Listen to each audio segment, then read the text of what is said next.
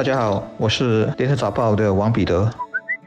各位听众，大家好，我是新民日报的朱志伟。还没进入今天的主题，帮助低薪员工之前，我先讲一个亲身的故事。我的儿子进来点餐时，发现他常购买的煎鱼配饭的价格涨了，而且涨的钱是在送餐员的运输费上。我就问他三元的运输费，他觉得合理吗？他说似乎有一点贵，因为订餐的地点就在住家的附近。坦白说，我心目中也没有一个天平指明多。多少钱的运输费才算合理？但我对儿子说：“你坐在家中，送餐员得冒着日晒雨淋把食物送到你的面前，什么价格才算是合理的？”他想了一想，说：“或许两元吧。”我也曾经把类似的问题问了问身边的朋友：“把美食送到你的面前，让你享受的合理运输费是多少？”有的人说十元，他也不介意；有的则认为两元刚刚好。我得到最多的答案是两元。然而，务实的问题来了：每个送餐费两元，这是否足够让我们的送餐员可以养家糊口？如果能够，我们还得考虑到他们其实是个体户，没有公积金。没有福利，或许一时可以靠诱人的津贴赚一笔，但是长远来说，他们包括那些帮我们送日常用品的送货员，都是一群收入不太高的低薪人士。而作为一个社会经济链相当重要的一环，是时候让我们好好的想出更好的方法来帮助他们，让他们能在拥有基本的保障下，继续为这个社会做出贡献。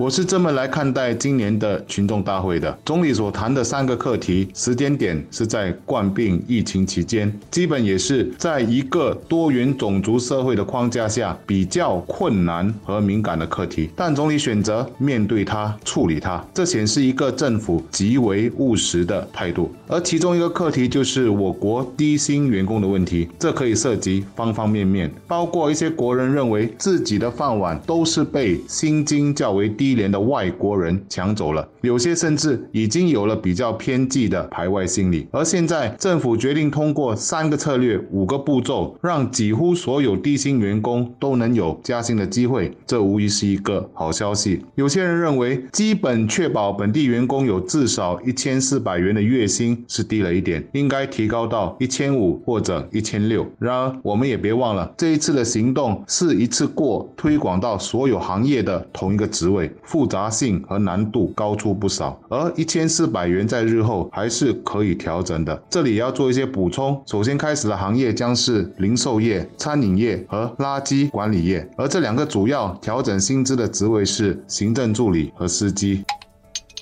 低薪的问题在多国家都存在，一些当然是因为经济落后，所以不只是低薪，而是人口大面积的贫困。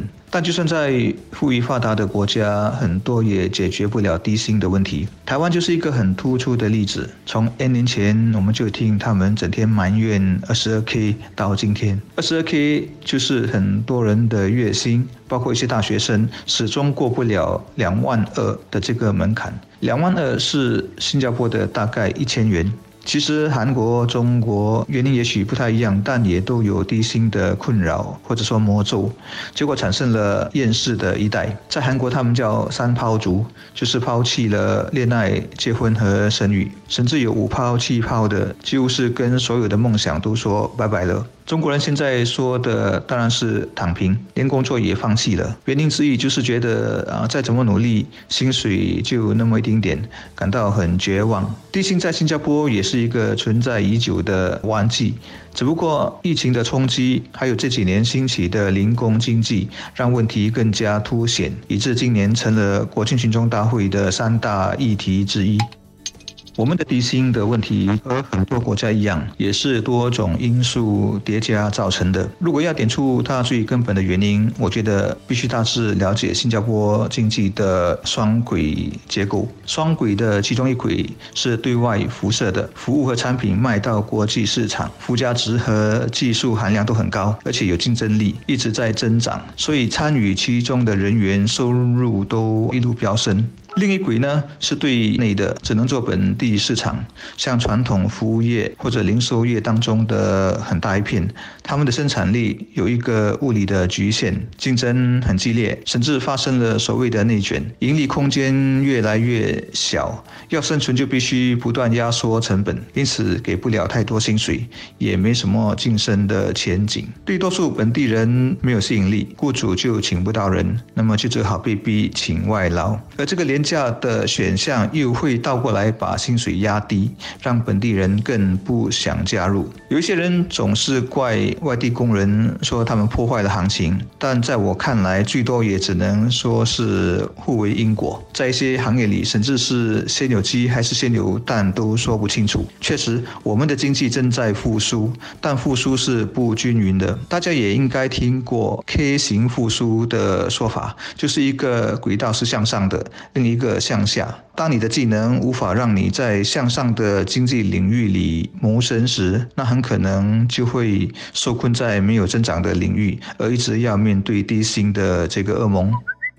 低薪员工将加薪水，所加的钱从哪里来呢？雇主需要承担部分额外的成本，政府也会推出过渡性的计划给予帮助。关键还是作为消费者的我们也要负担一部分。李总理在群众大会是这么说的：作为消费者，我们每一个人都得承担一部分成本，在购买我们最喜欢的东西，如珍珠奶茶或者霸臭米时，不管加不加哈稍微多付一点钱，帮。助店家支付更高的清洁和垃圾费费用。我们目前还不清楚的是，作为雇主所要承担的成本是多少，作为消费者所要多付的一点点钱到底是多少。但可以预见的是，与消费者有关的将会是一场激烈的讨论。正如我刚才一开始就说了，如果要你来定价你的送餐费，你的价位是多少？每个人的答案可能都不同。然而，关键的一点是，作为一个社会的整体，没有人愿意看。看到一个有所贡献的行业，因为收入不足以生存，而在整个经济链上掉队，所以帮助他们维持生计，应该是大家责无旁贷的任务，而不是任由他自生自灭的事不关己。从事低薪工作的不止有老人，也有越来越多年轻人。嗯，年轻人比较麻烦。以现在路上到处可以看到的送餐员来说，除非你比别人拼命接更多单。工作更长时间，否则收入不会多，而且是没有各种福利和保障的。特别是雇主不必替你缴公积金，这就至少带来两个难题：一个是收入是停滞的，而通货会膨胀，等于你的实际收入永远呈下降趋势；第二是每个月左手进右手出，那不论是年轻时要存钱买房子，或者存钱给自己退休后用，都是做不到的。想象这个弱势的群体人数越来越多，将来都没有房子，没有足够钱养老。从国家的角度，那会是一个很沉重的负担，尤其是伴随人口的老龄化。低薪现象是每个国家都有的难念的经。我们国家的财政收入还算可观，过去可以通过社会转移，就是通过各种资助来缓解或帮助一部分的人。但这是治标，有什么好的治本办法，还需大家集思广益。当然，正如。如总理所说，我们每个人作为消费者多承担一点，看来也是必须的。